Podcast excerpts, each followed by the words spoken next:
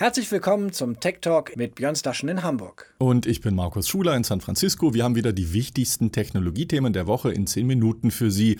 Heute unter anderem, wie eine deutsche App Krebskranke und Angehörige vernetzt und was interne Dokumente über Facebooks Rolle in Indien zeigen. Außerdem, wie Donald Trump seine Rückkehr in die sozialen Medien plant und warum Elon Musk ein Tesla-Update zurückziehen muss.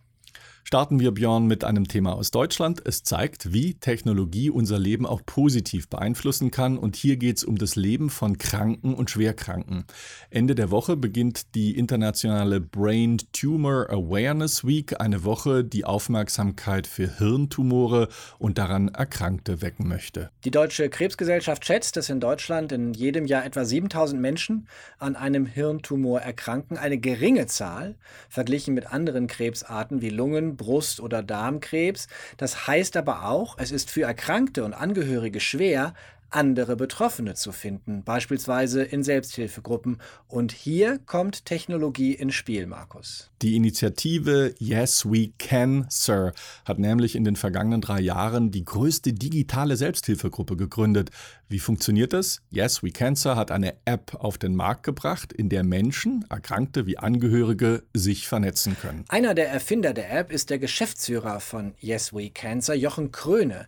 Der war selbst an Krebs erkrankt und hat uns erzählt, wie in dieser Zeit die Idee zur App entstanden ist. Und wir hatten die Idee, sagen komisch, also alles wird ja elektronisch heute gemacht. Die Leute verabreden sich zum Wandern und äh, zum Kartenspielen und zum Sex, ja, aber irgendwie Krebskranke finden sich nicht. Und da hatten wir so spontan die Idee, ähm, Tinder für Krebskranke im Grunde, ja, also natürlich mit der Funktion, dass sich Krebskranke finden und austauschen können. Ein Tinder für Krebskranke, da wird mancher vielleicht erst mal schlucken. Gemeint ist aber, dass sich Menschen finden und austauschen können über ihre Erkrankung oder die eines Angehörigen. Und es zeigt auch ein weiteres Ziel der Initiative, nämlich Krebs aus der Tabuzone zu holen und offen zu sprechen. Yes We Cancer hat einen großen medizinischen Beirat mit unter anderem vielen Krebsärzten und arbeitet auch mit Krebsinitiativen in Deutschland zusammen. Wie groß aber ist die Gefahr, dass in einer solchen App Menschen Kontakt suchen, die es vielleicht nicht gut meinen, kommt eher selten vor, meint Jochen Kröne. Es ist eine App, die ganz offen ist und da kann man sich ja anmelden, da können sich auch Leute anmelden, die es vielleicht nicht so gut meinen oder die einen anderen Ansatz haben, obwohl es vergleichsweise selten vorkommt, muss ich sagen, weil wer meldet sich schon bei einer Krebs-App an und, äh, und, und will da Schindluder treiben. Äh, Gibt es natürlich auch, aber diese Leute tracken wir, äh, indem wir so eine Meldefunktion haben, wo ähm, eben Nutzer sagen können, ich habe hier was Komisches bekommen, schaut euch das mal an. Und diese Leute sehen wir uns eben auch an und dann sperren wir auch die Accounts entsprechend. Gute Sache, die größte digitale Selbsthilfegruppe. Ein Freund hat uns äh, darauf hingewiesen, ein Freund und Kollege, der auch diesen Tech Talk maßgeblich mitentwickelt hat und dem ich persönlich sehr, sehr dankbar bin, gerade in Pandemiezeiten für seinen Rat, weil er immer für mich da war. Ein guter Freund, der von Yes We Cancer auch profitiert hat, viele Online-Vorträge, Informationen genutzt hat, ein Freund, der leider vergangene Woche gestorben ist, ein Freund und Kollege Markus, den wir sehr vermissen. Schauen wir auf ein anderes Thema, Björn. Seit Wochen halten uns die sogenannten Facebook-Files in Atem, Dokumente, die das Wall Street Journal über das soziale Netzwerk aus dem Silicon Valley veröffentlicht hat und die zu einem großen Teil von Francis Haugen stammen. Die 37-Jährige hat bis Mai dieses Jahres ja bei Facebook gearbeitet. Bevor sie das Unternehmen verlassen hat, nahm sie wohl tausende Dokumente mit. Diese hat sie aber nicht nur dem Wall Street Journal zur Verfügung gestellt. Mehrere US-Medienunternehmen haben sich jetzt zusammengetan, um die Unterlagen gemeinsam auszuwerten. In der Facebook-Zentrale hat das Top-Management die Mitarbeitenden auf neue Enthüllungen diese Woche vorbereitet. Nick Clegg, Kommunikationschef des Konzerns, schrieb wohl in einem internen Memo, ich fürchte, wir müssen uns in den kommenden Tagen auf weitere schlechte Schlagzeilen einstellen. Und die Liste, Markus, der Überschriften in den amerikanischen Medien ist lang. Viel Druck auf Facebook. Zum Beispiel, Facebook hatte keine Regeln, wie Missinformation vor der US-Wahl bekämpft werden sollte. Facebook berüstete sich intern sehr wohl seiner großen Marktmacht, die nach außen aber heruntergeredet wird. Oder Dokumente belegen, dass Facebook-Chef Mark Zuckerberg Wachstum vor Sicherheit ging und so weiter. Eine Schlagzeile beschäftigt sich mit dem Engagement von Facebook in Indien. Das ist der Markt, in dem das Unternehmen die meisten Nutzerinnen und Nutzer hat, nämlich 340 Millionen. Unter anderem berichten die Nachrichtenagentur AP und die New York Times, Facebook habe Probleme dabei, in dem Land gegen Falschnachrichten und Hassbotschaften vorzugehen. Weiter heißt es in den Berichten, Facebook wisse seit Jahren von den Problemen. Und Markus, was ist es äh, für ein Problem? Was ist der Grund? Das Unternehmen verfügt nämlich anscheinend nicht über genügend Moderatorinnen Moderatorinnen, Moderatoren, die Sprachen wie Hindi oder Bengali beherrschen. Aber logisch, diese Sprachkenntnisse sind wichtig, um Fehlinformationen oder Hassartikel zu erkennen und zu unterbinden, die sich besonders zum Beispiel gegen die muslimische Bevölkerungsminderheit richten. Bengali und Hindi sind nur zwei der größeren Sprachen, die in Indien gesprochen werden. Übrigens ähnliche Probleme, so die Dokumente, auch in anderen nicht englischsprachigen Märkten, Afghanistan zum Beispiel. Indien aber ist die größte Demokratie der Welt und eine aufstrebende Industrienation zugleich. Günstige Smartphones und billige Datentarife, die haben quasi zu einer Art Revolution auf dem Telekommunikationsmarkt in dem Land geführt. Jedes Jahr jedenfalls gehen Millionen von indischen Nutzern zum ersten Mal online. Kein Wunder also, weshalb Facebook so stark an den dortigen Usern interessiert ist. Kritik kann Facebook an seiner Arbeit aber nicht nur in den Medien lesen. Das eigene Aufsichtsgremium, das Facebook Oversight Board, über das wir hier mehrfach mehrfach berichtet haben, hat den Konzern am Wochenende für seine Intransparenz gegenüber Usern gerügt. Die Nutzerinnen und Nutzer würden oft nicht informiert, wenn ihre Inhalte von Facebook entfernt oder Konten gesperrt würden heißt es in dem Bericht. Und weiter, Facebook behandle den Einzelnen als Nutzer und nicht als Kunden. Es gebe keinen Kundenservice, sagt Oversight Board Mitglied Suzanne Nozzle im TV-Sender CNN. Ich möchte nicht, dass Facebook einfach Inhalte ohne jede Erklärung löscht. Ich möchte, dass die Menschen einen Rechtsbehelf haben, wenn sie glauben, dass ihre Fähigkeit, sich selbst auszudrücken, ungerechtfertigt beeinträchtigt wurde. Im gleichen Sender kam auch ein anderer Kritiker zu Wort, der demokratische Senator Richard Blumenthal.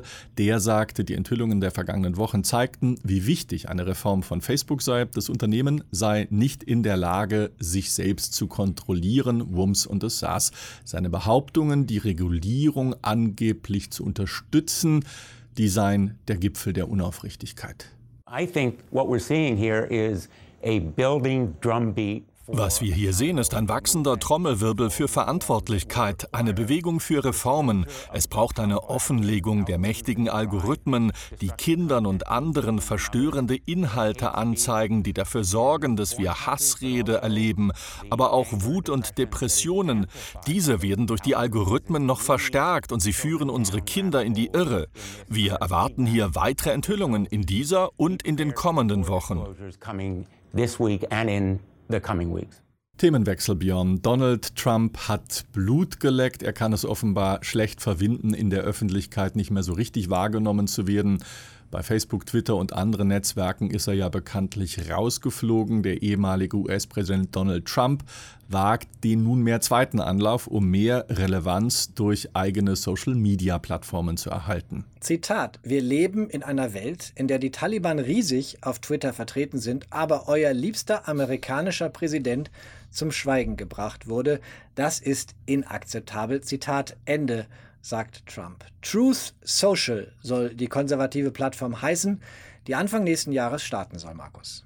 Ich musste gerade schmunzeln, euer liebster Präsident. Das hört man selten von einem amerikanischen Präsidenten. Das Geld dafür soll von Investoren kommen. Sie legen ihr Geld in eine leere Unternehmenshülle, einen SPAC genannt, namens Digital World Acquisition heißt der in diesem Fall. So soll die Trump Media and Technology Group durch die Hintertür an die Börse Nasdaq gebracht werden. Geplant ist eine Plattform, auf der offen, frei und ehrlich kommuniziert werden könne, Zitat, ohne politische Ideologien zu diskriminieren. Interessenten können sich auf eine Warteliste eintragen lassen und Vorbestellungen im App Store aufgeben. Eine Beta-Version soll im November für ausgewählte Nutzerinnen und Nutzer zur Verfügung stehen, Markus. Und ich sage nur Copycat, denn die ersten Bilder der Plattform ja. sehen fast vollständig wie ein Twitter-Klon aus. Der Code der Seite offenbar eins zu eins von der Plattform Mastodon kopiert. Das darf man auch, denn Mastodon ist eine kostenlose Open-Source-Software, die 2016 veröffentlicht wurde und mit der kann quasi jeder sein eigenes Social Network erstellen.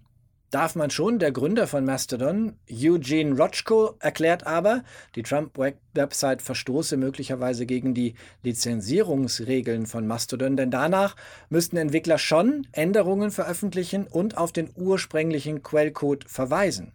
Rochko sagt, er habe mittlerweile seine Anwälte eingeschaltet. Eines ist sicher, Björn, hier im Silicon Valley, da schaut man skeptisch auf das neue Projekt von Trump. Denn bisher hat das Umfeld von Donald Trump bewiesen, dass es im Grunde keinen Schimmer hat, wie man ein Online-Angebot erfolgreich und richtig aufziehen muss. Erster Beweis ist die Verwendung von vorkonfektionierter Software. Schauen wir noch kurz, Markus, auf Tesla. Elon Musk versucht mit hohem Tempo autonomes Fahren in die Software zu integrieren. Es gibt seit Monaten Berichte auch über tödliche Unfälle und über Probleme. Nun musste Musk einen öffentlichen Rückzieher machen, Markus. Ja, das eigentlich schon an die Fahrzeuge verteilte Update 10.3 musste Musk wieder zurückziehen. Es gäbe Probleme mit dieser Version, aber liebe Nutzer, das ist bei Beta-Software normal, schreibt Musk Mittlerweile hat Tesla eine neue Version von 10.3 veröffentlicht, fragt sich allerdings, ob Beta-Software sich auch dazu eignet, im laufenden Straßenverkehr ausprobiert zu werden. Also da würde ich das deutsche Bundeskraftfahrtamt lieber mal nicht so fragen. Uns kann man, Markus, im laufenden Verkehr zumindest hören in der ARD Infonacht und als Podcast unter techtalk24.net. Und nächste Woche auch wieder zu sehen gibt es uns dienstags auf Tagesschau 24 und auf YouTube. Das war's für diese Woche. In Hamburg sagt man Tschüss. Und in San Francisco auf Gut Schwäbisch AD.